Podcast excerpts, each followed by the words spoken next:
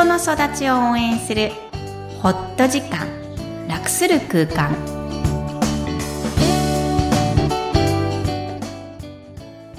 皆さんこんにちは。声ラボの岡田です。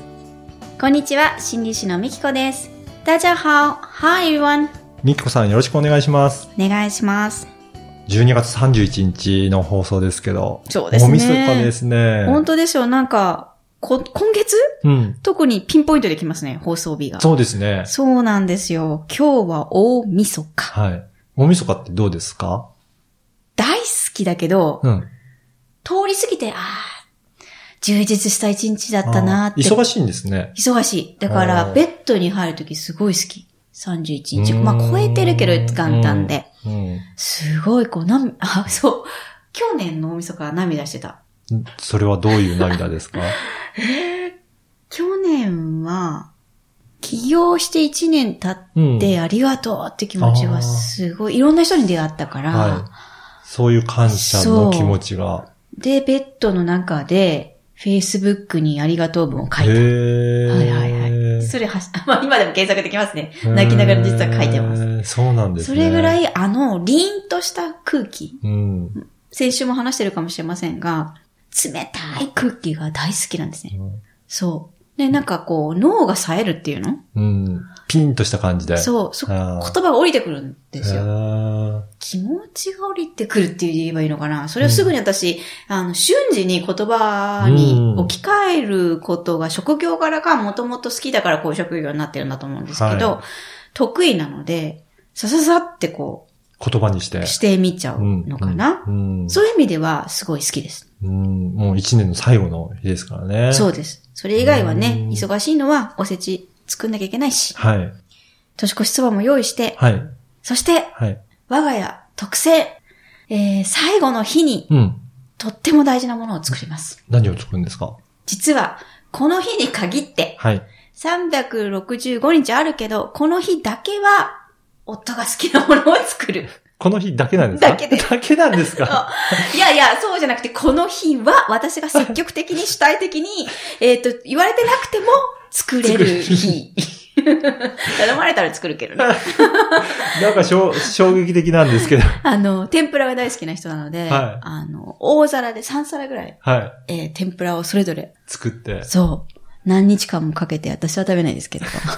旦那さんの大好きな天ぷらを作る日。そう、お蕎麦に乗せてみんなで食べるということです。はい。それでは本日のメインテーマですが、はい。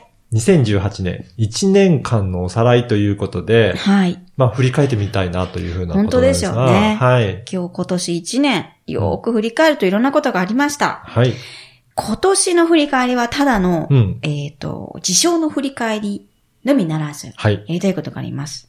もちろん、ほっと時間楽する空間なので、うん。出会えた感情さんたちはどんな感情でしたかうんっていうのを皆さんにも振り返っていただきたいと思います。はい。事柄、出来事、成果など、事象を挙げればいろんなことがあったうんとは思いますし、皆さんがこう忘年会とか、うんまあ仕事の振り返りとかでも、えーこんなことやらせていただきましたとか、あると思うんですね。そうですね。そういったことはよくね、振り返りますよね。それも大事なんですが、それからの後なんです。あと。はい。それがあるからこそ、初めて感じた感情とか、複雑、大人だから、こう、なんとも言えない曖昧なうん感じ方とか、もしくは新しくなくてもいいです。えっ、と、わ、こんなに大きく自分の好きな感情を感じれたとか、うん。自分が動いたからこそ、もしくは人が動いてるのを支えたからこそ、得られた感情っていうのをちょっと開けてみましょうか。はい。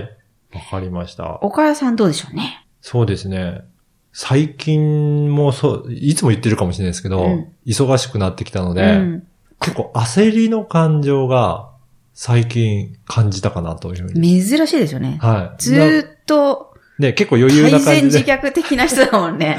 はなんですけど、そろそろ自分のキャパ、限界に近づいてきたのかなと思って、例えば、ね。スケジュールも本当にいっぱい入れてるので、ええ。夜中に、あ、やばいって思って、なんか起きたりとかして。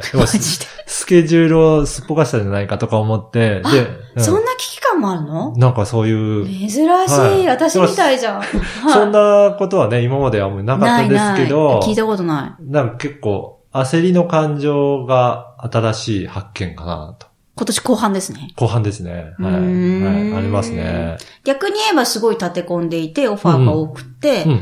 いろんな出会いがあるってことですよね。そうなんですよね。自分自身も積極的に動くようにして、うんいろんなところに、あの、お誘いを受ければ、うん可能な限り参加しようとしてるので、うんうんもうあえて忙しくはしようとしてるので、うんまあそういうの結果かなと思うんですけど、うん。それが、やっぱり、本当にギリギリまで来てるのかなっていう焦りですね。焦りですね。はい。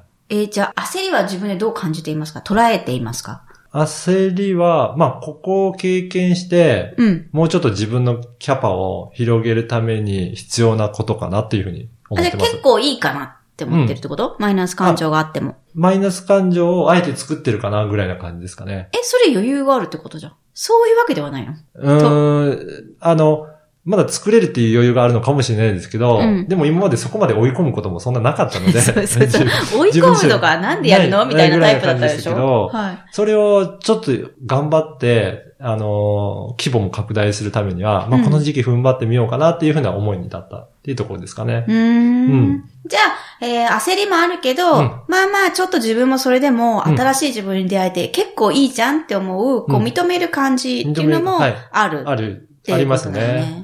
はい。それがこう、結構バランス良くなってくるといいですうん。ね。そうですね。まだわさりの方が多い。多い感じですけどね。ねはい。まあ、感じ取れてること自体が素晴らしいと思います。はい。はい。私はですね、えー、今年は本当に、えー、皆さんにお世話になりました。はい。でも一番思い出深いかな、感情というファクターを捉えると、TCK 講座、帰国子女の、はい。えー講座を、まあ、岡田さんのインターネットを駆使していただいて、えー立ち上げさせてもらったんですけど、はい。これが、あの、正直、うんえーこんな講座が成り立つとあんまり思ってなかった。うん。まだまだ過渡期ですけど、はい。